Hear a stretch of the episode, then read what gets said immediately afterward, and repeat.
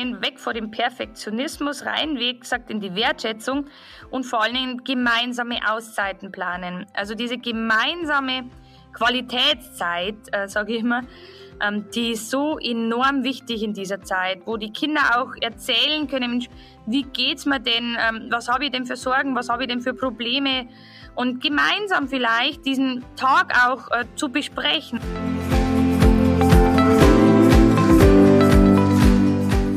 Kurswechsel Kindheit. Dein Podcast für ganzheitliche Bildung und Erziehung mit Andrea Schmalzel und Petra Rodenberg.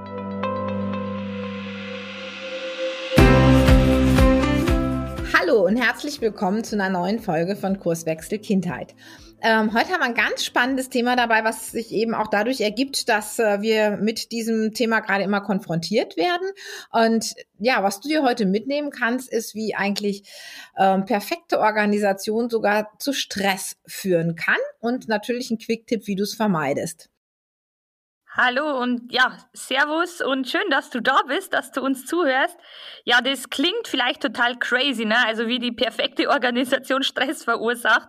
Ja, aber das ist tatsächlich wirklich so und da möchte ich gerne ein Beispiel aus meiner Praxis, aus der Arbeit mit den Kiddies erzählen. Und zwar, mir hab, ich habe da ein Kind ähm, gehabt, beziehungsweise ich hab's noch.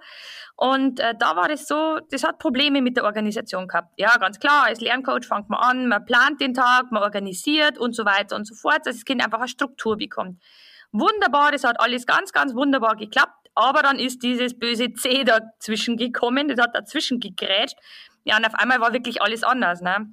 Also die Kinder sind wirklich vor äh, irrsinnigen zusätzlichen Herausforderungen standen. Ne? Also gerade Kinder, wo zum Beispiel mit dem PC und die ganzen Technikgedöns da nicht so fit sind, ähm, die haben natürlich nur eine größere Hürde gehabt. Sie müssen erst einmal ihren Tag neu strukturieren, dann müssen sie sich auskennen, was lade ich wo wann hoch, in welchem virtuellen Klassenzimmer muss ich sein, ähm, wo muss ich anwesend sein, wo brauche ich eine Abwesenheitsanmeldung, eine Anwesenheitsanmeldung, keine Ahnung, was brauche ich alles.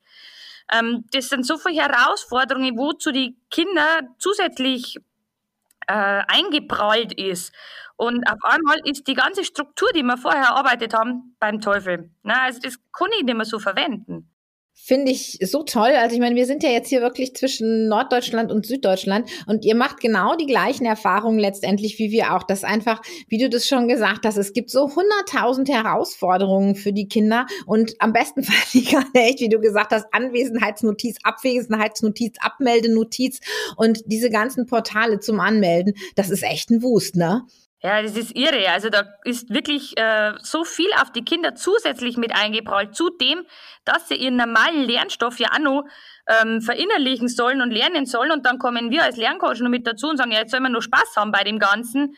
Und äh, das hat zusätzlich natürlich ähm, noch irrsinnig Stress bei den Kindern verursacht. Und ähm, da habe ich bei dem Kind zum Beispiel zuerst gesagt, na okay, gut, jetzt nehmen wir erst einmal so zusammen mit den Eltern wirklich den Fuß vom Gras. Also das war jetzt wirklich das, wo uns ähm, geholfen hat, den Stresspegel enorm runterzufahren. Ne? Weil von den Eltern war es wirklich so, die Eltern haben die gleiche Erwartungshaltung gehabt, die Lehrer die gleiche Erwartungshaltung auf das, an das Kind gehabt, ähm, ihren Lernstoff durchzupauken, aber die kann ich in diesem Moment nicht haben. Das ist einfach viel zu viel, was, was da für Erwartungen an das Kind gestellt werden.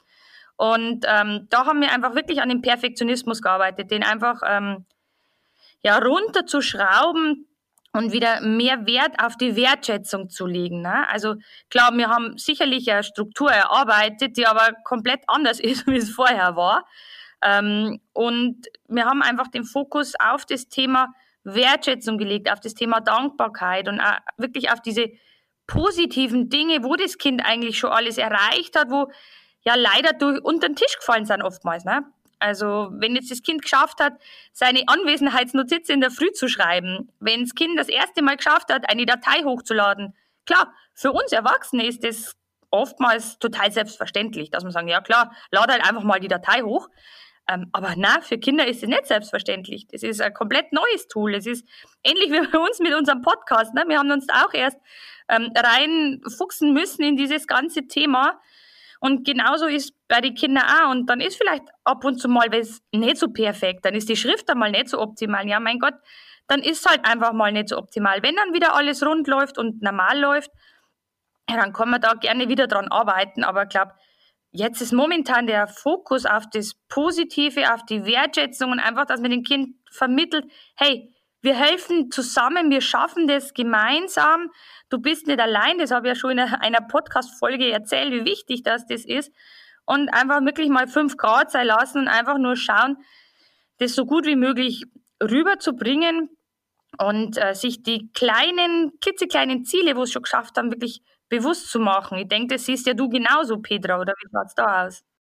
Ja, Total. Vor allen Dingen, was mir auch auffällt, eben, dass dann bedingt jetzt durch dieses Distanzlernen und die Eltern haben natürlich auch ihren Job, die müssen auch arbeiten, vielleicht auch noch im Homeoffice. Oft muss man sich dann vielleicht sogar noch einen Rechner teilen und muss mit der, ja, mit dem Upload von der Internetdatei, weil man vielleicht, weil das Netz nicht stabil genug ist, noch kämpfen.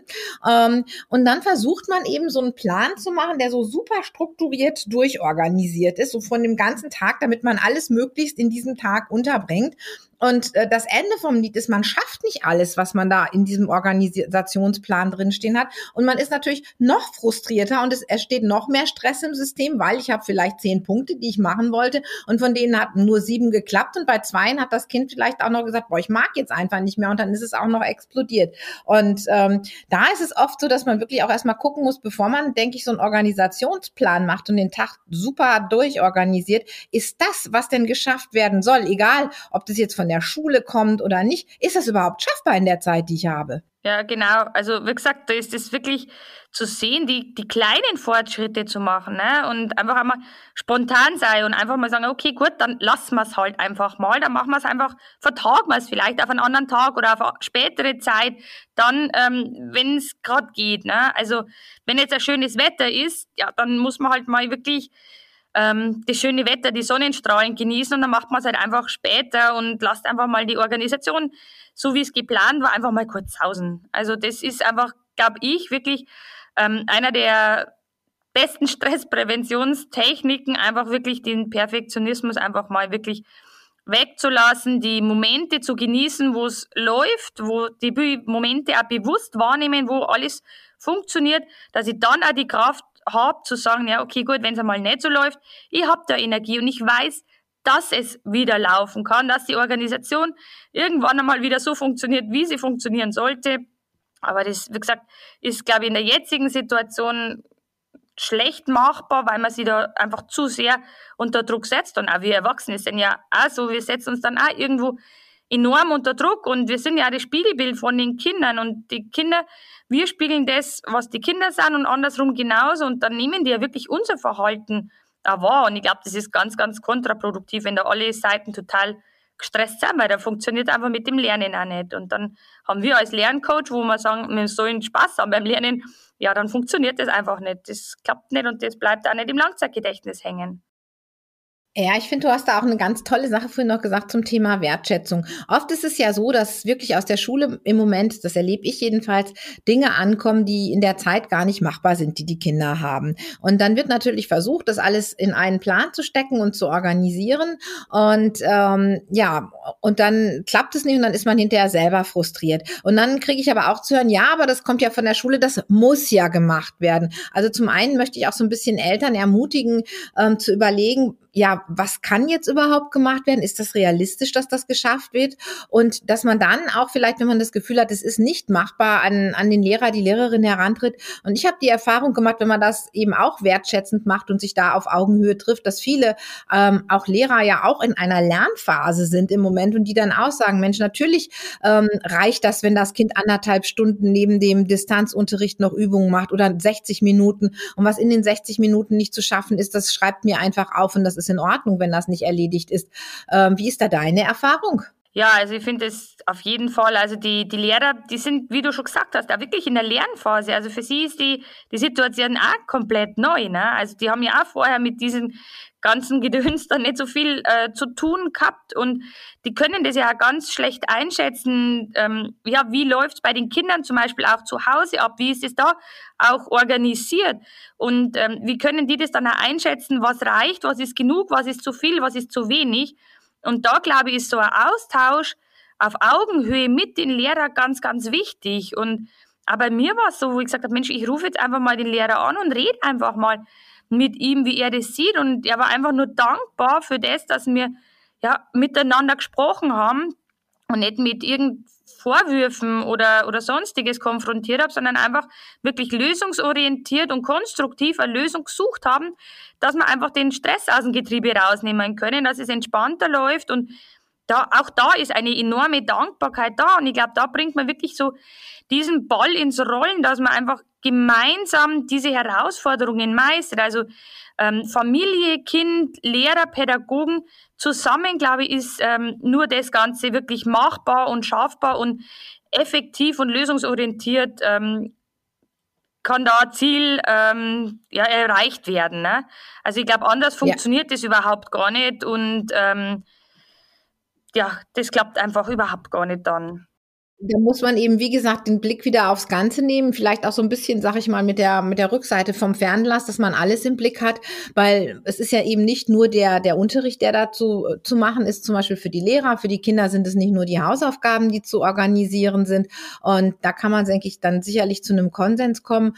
Aber jetzt nochmal dein konkreter Tipp für die Situation. Ja, also wie gesagt, das habe ich ja schon ganz oft erwähnt. Zum einen weg vor dem Perfektionismus, rein, wie gesagt, in die Wertschätzung und vor allen Dingen gemeinsame Auszeiten planen. Also diese gemeinsame Qualitätszeit, äh, sage ich immer, ähm, die ist so enorm wichtig in dieser Zeit, wo die Kinder auch erzählen können, Mensch, wie geht's mir denn, ähm, was habe ich denn für Sorgen, was habe ich denn für Probleme, und gemeinsam vielleicht diesen Tag auch äh, zu besprechen. Ne? Was hast du denn heute? Was steht bei dir alles am Stundenplan? Wo hast du virtuelle Klassenzimmer? Wo musst du anwesend sein?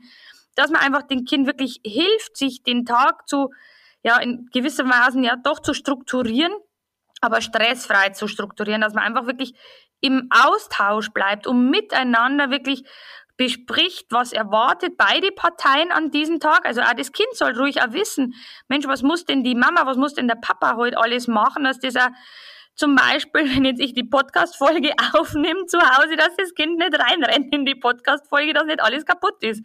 Ne, also, dass man das dann auch wirklich ähm, bespricht, um so auch wirklich die, den Stress zu vermeiden. Also wirklich gemeinsam in den Austausch gehen und dann auch gemeinsame Auszeiten zu planen, wo nur die Qualitätszeit Vorrang hat. Also das, glaube ich, sind so meine Tipps, die ganz wichtig sind, wo zwar Basics sind, aber, glaube ich, wirklich grundlegend sind und oftmals in Vergessenheit geraten. Ganz genau. Und dann hast du ja, haben wir ja noch was, was bei uns in 14 Tagen, nämlich am 18. April losgeht, wo sich Eltern, Lehrer und alle, die mit Kindern leben und arbeiten, was mitnehmen können. Ja, genau. Also da haben wir unsere geniale Kinder- und Jugendcoaching-Woche, zu der ich euch natürlich unglaublich gern einladen möchte, denn da erfahrt nur wirklich ganz viel Input zu dem Thema Stressprävention, Entspannung, Kommunikation, Mindset und vieles, vieles mehr. Also seid unbedingt dabei, das wird eine richtig coole Sache. Ihr bekommt mega Inspirationen. Also meldet euch gerne an, wir freuen uns auf dich. Genau, natürlich wieder wie im letzten Jahr auch, ist nämlich schon unsere zweite Kinder- und Jugendcoaching-Woche kostenfrei und wir verlinken die Anmeldung hier in den Show Notes. Ja, wir freuen uns riesig, dass du dabei warst und sagen bis in 14 Tagen, wenn es um das Thema Machtkämpfe geht. Genau, wir freuen uns auf dich. Cool, wenn du wieder dabei bist.